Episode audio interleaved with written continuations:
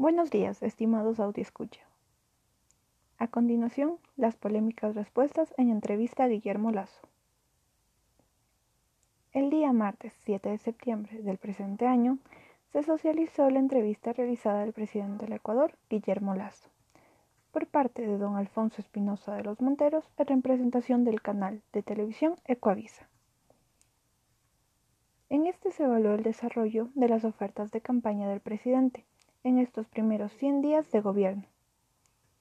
La polémica se desarrolla principalmente por dos de las respuestas expresadas por el presidente durante la entrevista.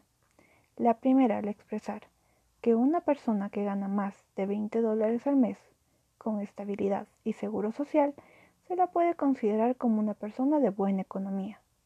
Lo dicho levantó el enojo de algunos de los ecuatorianos, ya que no consideran que un sueldo apropiado sea 20 dólares al mes aún más cuando la canasta básica en Ecuador sobrepasa los 700 dólares.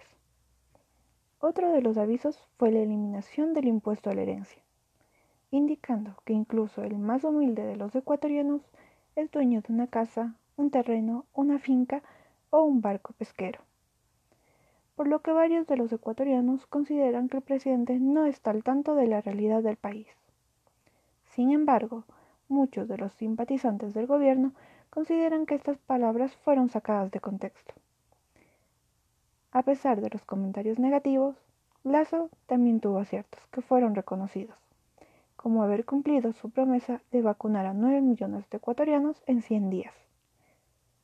También se mencionó que se está gestionando con China y Rusia la posible elaboración de vacunas en territorio ecuatoriano.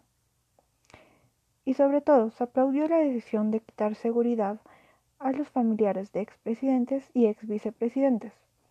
Además, que dicho servicio solo será prestado siempre y cuando esté bien justificado.